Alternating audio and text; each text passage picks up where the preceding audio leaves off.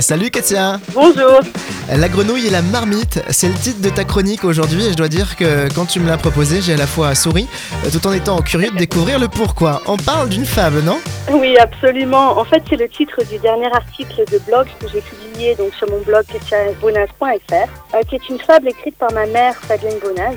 Elle s'inspire de la fable de La Fontaine qui raconte comment une grenouille transie de froid prend refuge dans la tanière d'un renard sournois. Sous prétexte de prendre soin d'elle, le renard invite perfidement la grenouille dans une marmite dont il fait doucement monter la température et elle finit par fermer les yeux. Alors quel est le lien avec le coaching de Katia? Ce qui est intéressant, c'est que le type littéraire de la fable, le fait de raconter des histoires, ça fait appel à une zone différente de notre cerveau et ça permet de nous interroger sans nous imposer une pensée ou une autre. Et cette fable en particulier, elle nous interpelle sur les choses qui endorment lentement mais sûrement notre conscience, notre fougue et nos rêves. Cette fable est un appel à sortir de la marmite pour vivre une vie intègre. Et ça, c'est une thématique de coaching qui est vraiment intéressante. Des exemples?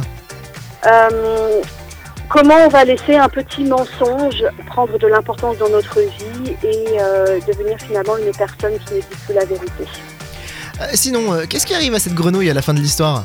Alors, je ne vais pas vous spoiler la fin de la fable parce que je vous encourage à aller la lire, mais comme vous me connaissez, vous savez que j'aime bien les histoires qui finissent bien, que ce soit dans la fiction, mais encore plus dans la réalité. Bon, direction donc ketiabonaz.fr. À bientôt À bientôt, au revoir.